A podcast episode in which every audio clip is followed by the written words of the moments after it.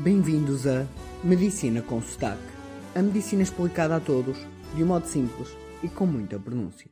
Olá, já há algum tempo que não vos falava, mas cá venho eu com mais uma ideia. Já sabem, eh, se tiverem ideias ou algum interesse, enviem para medicinaconsotaque.gmail.com E hoje vou-vos falar de uma doença que a mim sempre me deixou um bocado admirado pela maneira como seres tão simples, neste caso vermes, conseguem ter maneiras tão engenhosas de sobreviver. Portanto, vou falar do verme da Guiné, ou Dracunculias. Eu repito, Dracunculias. Uh, isto é uma doença que neste momento está quase erradicada e nós devemos estar mesmo muito contentes e gratos por isto e que ocorre sobretudo em África. Portanto, para vocês terá, uh, tal como para mim, um interesse mais de curiosidade. Falando só aqui na erradicação, estamos a falar de. Nos últimos, em 2011 haveriam pouco mais de mil casos. Uh, em tempos houveram muito mais, mas o, com grande.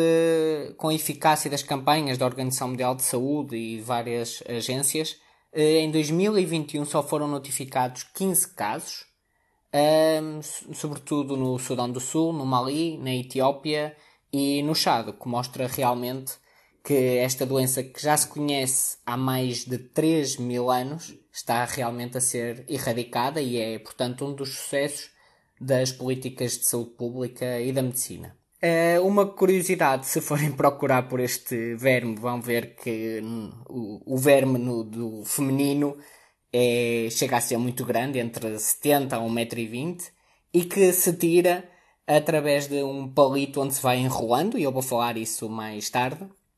E, portanto, existem algumas teorias que dizem que esta imagem do verme enrolado no palito é o que deu origem àquele símbolo de medicina que se conhece e que muitas vezes se diz que é o equivalente a, a um pedaço de madeira com uma cobra, mas há quem tenha sugerido que pudesse ser aqui este verme da Guiné.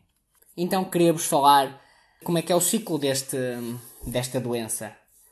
Então, este verme põe ovinhos, eh, tipo pequenas larvas, que depois dão pequenas larvas, e que estão na água. O ser humano bebe, este, bebe esta água, claro, água que, está, que não é própria para consumo, mas estamos a falar de uma doença existente sobretudo em África.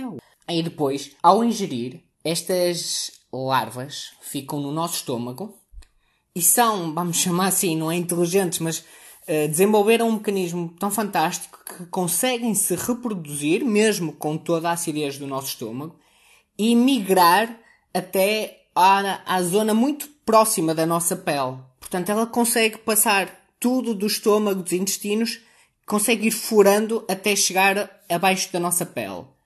Lá vai crescendo e no caso do, do sexo masculino não cresce nada de especial, no do feminino vai crescendo até 1,20m. Isto ocorre mais ou menos durante um ano. Portanto, durante um ano a pessoa não sabe que tem esta doença, este verme.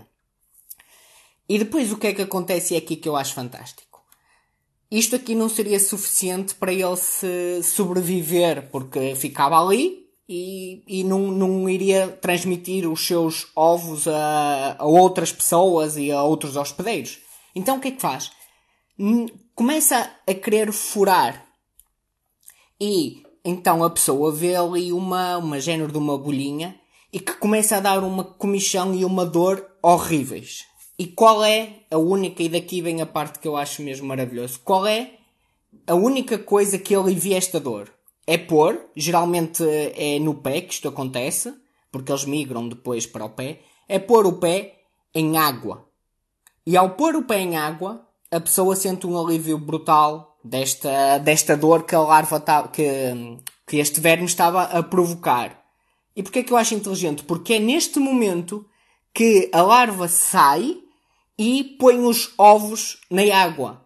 E assim consegue que os seus ovos e as suas uh, novas larvas fiquem na água, onde depois vão voltar a ser ingeridas por seres humanos, ou então também por cães, que é onde se tem encontrado esta doença, e assim perpetua este ciclo.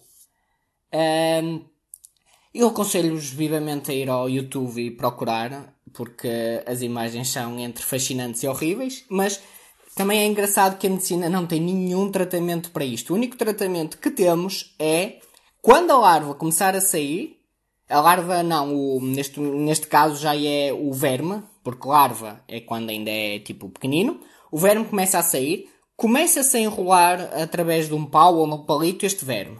E todos os dias vai se enrolando mais um bocado e mais um bocado. Não há muito mais a fazer isto. E é preciso ter o cuidado de não enrolar demais para não, tipo, partir e matar o verme, porque aí pode dar uma infecção horrível que pode causar a morte. Uh, portanto, cada dia é preciso enrolar mais uns centímetros aquele pau, aquele palito e andar com aquilo os meses que forem necessários até sair a totalidade do verme. Uh, portanto, também era, é para ver é quase engraçado como é que a medicina não tem muito mais uh, a oferecer. Nestes casos, não há assim nenhum antibiótico para isto. Uh, e o único tratamento é mesmo ir enrolando um pau durante várias semanas até sair o verme todo. Claro que a pessoa, enquanto está neste processo, tem dores horríveis uh, muito, muito incapacitantes e este processo costuma durar semanas, uma a três semanas e sempre com, com dores. Uh, portanto, o que, é que eu, o que é que a mim me fascina sobretudo com isto é como é que este ser tão básico, um verme, consegue passar as nossas defesas todas, migrar do estômago até, por exemplo, o nosso, a nossa pele, crescer lá, todo o nosso sistema imunitário não consegue fazer nada face a ele, e depois uh, o que lhe permitiu uh, que não, não acabasse tão rapidamente e, e perpetuar-se foi esta técnica engenhosa de criar uma comichão ou uma dor horrível que só alivia quando a pessoa põe o pé em água e que naquele preciso momento que a pessoa põe o pé em água ele solta os seus filhinhos, os seus bebés, as suas larvas e assim consegue perpetuar a sua descendência e fazer com que a doença prospere. Pronto, era tudo do episódio de hoje. Espero que tenham gostado ou pelo menos achado uma certa piada, como eu acho, a esta doença que felizmente está muito próxima de ser erradicada. Obrigado.